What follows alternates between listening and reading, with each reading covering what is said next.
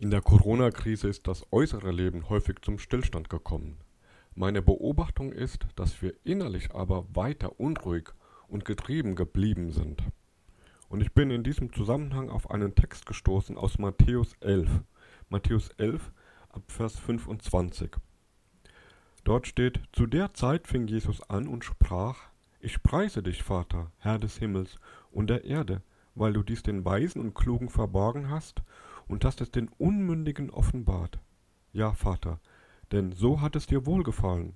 Alles ist mir übergeben von meinem Vater, und niemand kennt den Sohn als nur der Vater, und niemand kennt den Vater als nur der Sohn, und wem er es, der Sohn, offenbaren will. Kommt her, alle, die ihr mühselig und beladen seid, ich will euch erquicken. Nehmt auf euch mein Joch und lernt von mir, denn ich bin sanftmütig und von Herzen demütig, so werdet ihr Ruhe finden für eure Seelen, denn mein Joch ist sanft und meine Last ist leicht. Soweit dieser Text. Zu der Zeit, so beginnt dieser Text. Es sind oft nur kleine Details im Text, Details, die wir schnell übersehen, die aber wichtig sind, um den Text in seiner ganzen Tiefe zu erfassen. Jesus lobt und preist, also er ehrt Gott öffentlich. Das tut er aber nicht die ganze Zeit seines Wirkens, sondern zu der Zeit, die Matthäus hier meint. Damit ist die Zeit im Verlauf seines Wirkens gemeint, in der Jesus in den Städten Korazin, Bethsaida und Kapernaum viele Wunder getan hat. Jesus hat nicht immer in diesen Städten gewirkt. Er war häufiger in Kapernaum, aber nicht immer hat er dort Wunder vollbracht. Das hat er, wie gesagt, nur eine bestimmte Zeit lang getan, bis er dann weitergezogen ist nach Jerusalem um dort seine Mission zu erfüllen.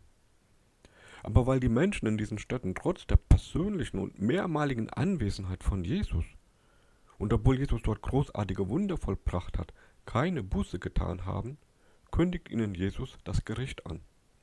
Das ist in den Versen vor Vers 25 zu lesen.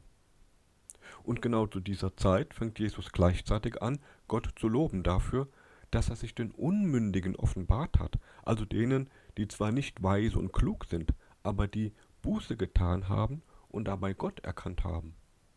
Die Verse davor, vor 25, in denen Jesus den Weckruf über diese Städte ausruft, gehören also zum Kontext unseres Abschnittes dazu. Sie sind zeitlich und inhaltlich eine Einheit. Weckruf, Lobpreis und Einladung zu Jesus zu kommen. Jesus, der Sohn Gottes, der Erlöser der Welt, sündlos und allmächtig, hat erlebt, dass sein Dienst nicht überall erfolgreich war. Seine Reden und Wunder sind in Teilen Galiläas wirkungslos verpufft und das hat Folgen für die Menschen dort. Es ist Jesus nicht anders ergangen als vielen von uns.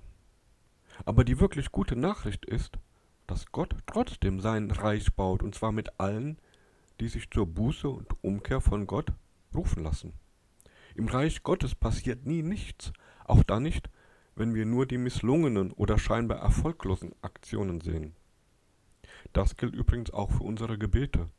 Die sind nie wirkungslos, auch dann nicht, wenn wir keine unmittelbaren Erfolge sehen. Unsere Gebete bewirken immer etwas im Kleinen wie im Großen. Gott baut sein Reich gegen alle Widerstände in dieser Welt, und dafür lobt Jesus Gott. In diesem ersten Vers, Vers 25, steckt aber noch mehr Ermutigungspotenzial.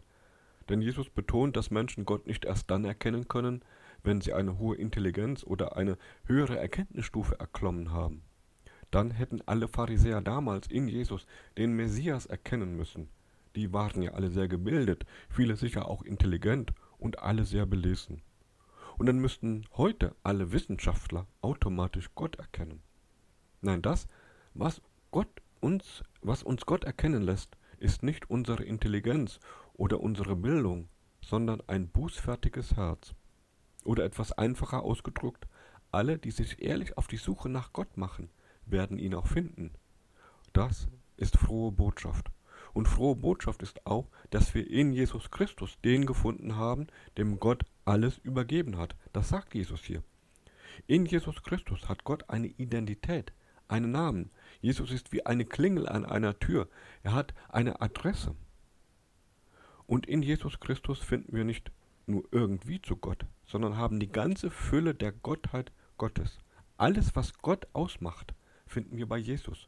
Und es gibt keine Erkenntnis über Gott an Jesus vorbei, denn niemand kennt den Vater als nur der Sohn, Jesus.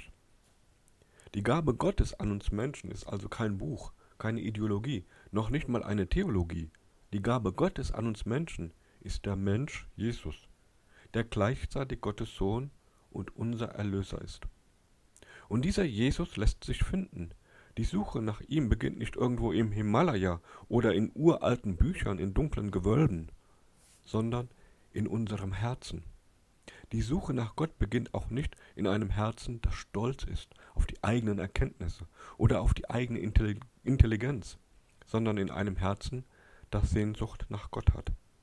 Ein Herz, das Sehnsucht nach Gott hat, wird Jesus finden. Und wer Jesus findet, der hat den ganzen Gott gefunden. Und deswegen ist das, was Jesus unmittelbar nach seinem Lobpreis sagt, auch völlig stimmig und logisch. Er sagt, kommt her zu mir. Das ist unser Vers 28. Das sagt Jesus zu Menschen auf der Suche nach Gott. Zu Menschen auf der Suche nach Antworten auf ihre Fragen.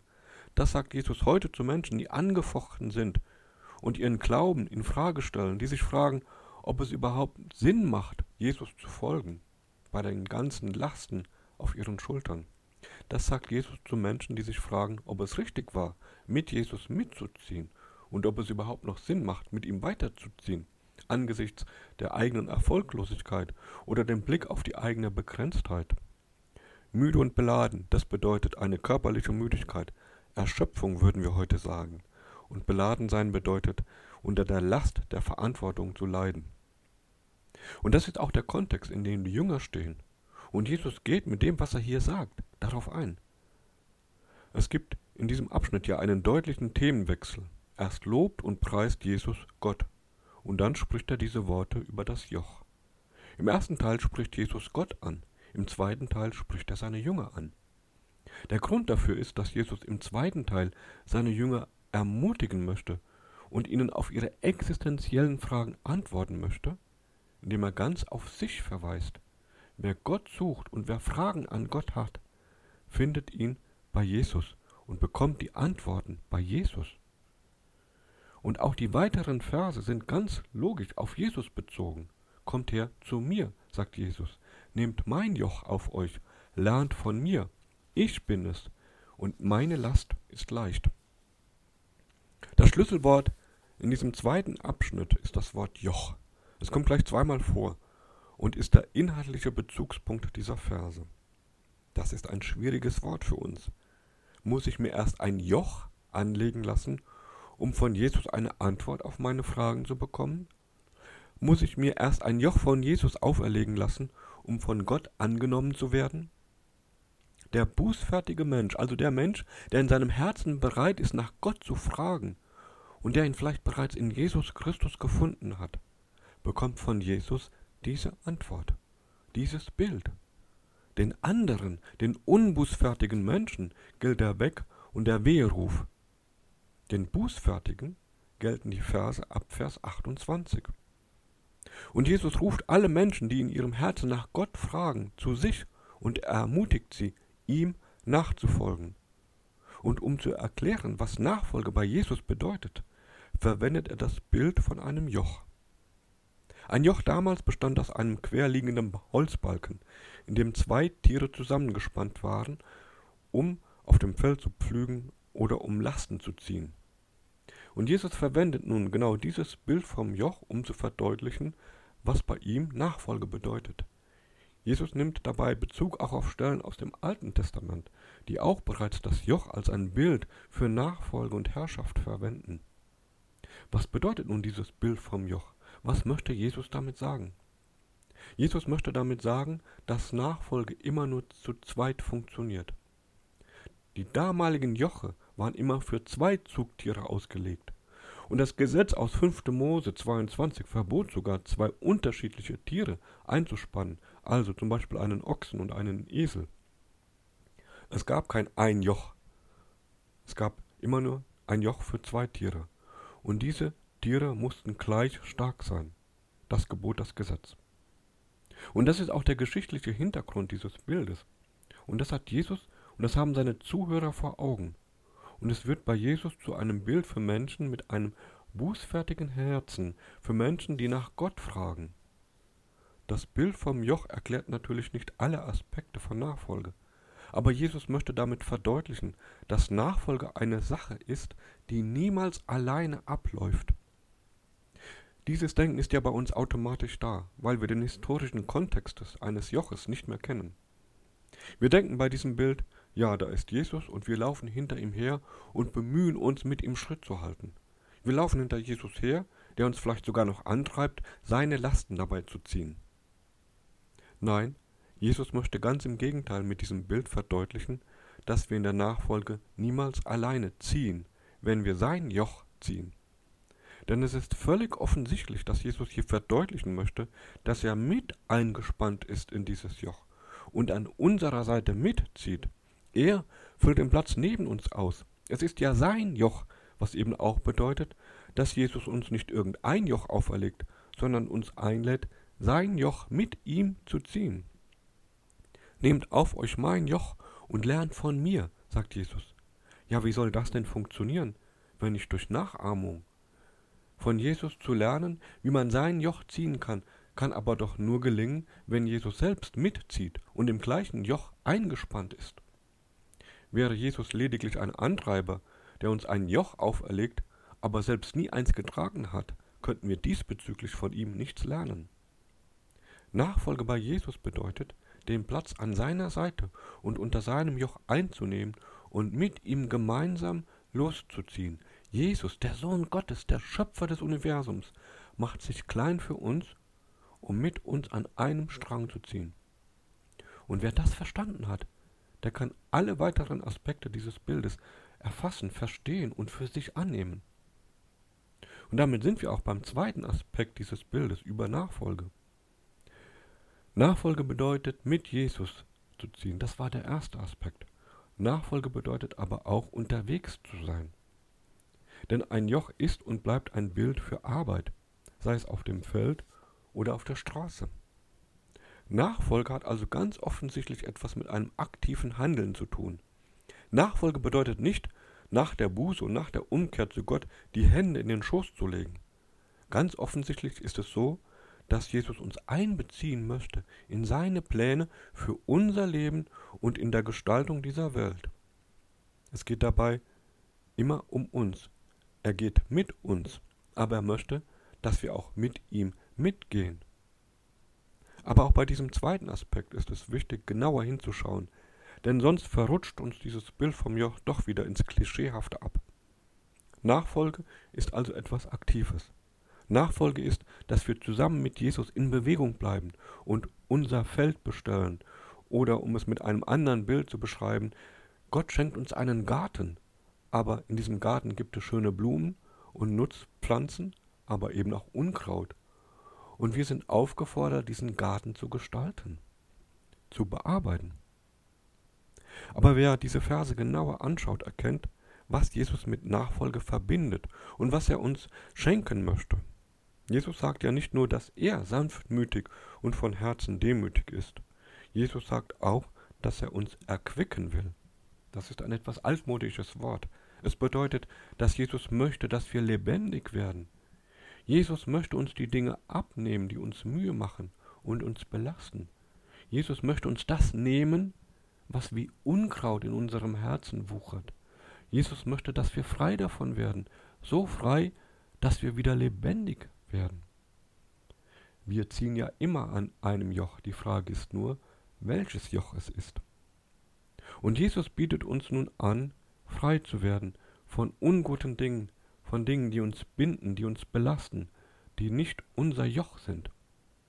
Denn wenn wir das alte Joch abgelegt haben, möchte er uns nicht nur einfach ein neues, ein eigenes Joch geben, nein, Jesus verbindet damit ein gutes Ziel für uns. Er möchte, dass wir lebendig werden, aber nicht so, dass wir gleich wieder in neue Aktivitäten verfallen, sondern so, dass unsere Seelen Ruhe findet. Nehmt auf euch mein Joch und lernt von mir, sagt Jesus, so werdet ihr Ruhe finden für eure Seelen. Ich finde das unglaublich und bemerkenswert, denn es bedeutet, dass es unserem Herrn nicht um Gewinnmaximierung für sich selbst geht oder darum, das Optimum aus uns und unseren Möglichkeiten herauszuholen. Nein, Jesus möchte, dass unsere Seelen Ruhe finden. Wie sehr sehnt sich meine Seele nach Frieden, nach Ruhe, und wie sehr spüre ich den Unfrieden und die Ruhe, Unruhe in den Seelen anderer Menschen. Was würde mit dieser Welt passieren, wenn unsere Seelen Ruhe finden würden? Das Böse wäre damit nicht besiegt und es gäbe sicher weiter Ungerechtigkeit und Leid. Aber die Welt wäre doch eine andere, eine friedlichere Welt, wenn unsere Seelen Frieden und Ruhe finden würden. Alles getrieben sein und jedes Vergleichen mit anderen Menschen wäre vorbei. Ich sage es noch einmal, es ist klar, irgendjemandem dienen wir immer. Es gibt kein Leben ohne ein Joch. Und vielleicht ist das auch der Grund, warum so viele von uns keinen inneren Frieden gefunden haben, weder an einem Sonntag noch im Urlaub noch in dieser Corona-Zeit. Die Botschaft lautet aber, nicht wir entscheiden, ob wir ein Joch tragen oder nicht. Das liegt nicht in unserer Macht. Die gute Botschaft lautet aber, dass wir ein Joch tragen können, das mit Jesus getragen werden möchte. Gott möchte uns sein Joch auferlegen, und dieses Joch ist leicht und sanft. Jesus bietet dir an, sein Joch zu wählen. Er stellt sich vor uns als jemand, der sanftmütig und demütig ist. Er verspricht uns, uns die alte Last zu nehmen, so dass wir neu und lebendig werden. Und sein Ziel dabei ist, dass unsere Seelen Frieden finden. Das ist ein Angebot für Menschen, die nach Gott fragen. Das ist ein Angebot für Menschen, die sich danach sehnen, dass ihre Seelen Ruhe finden.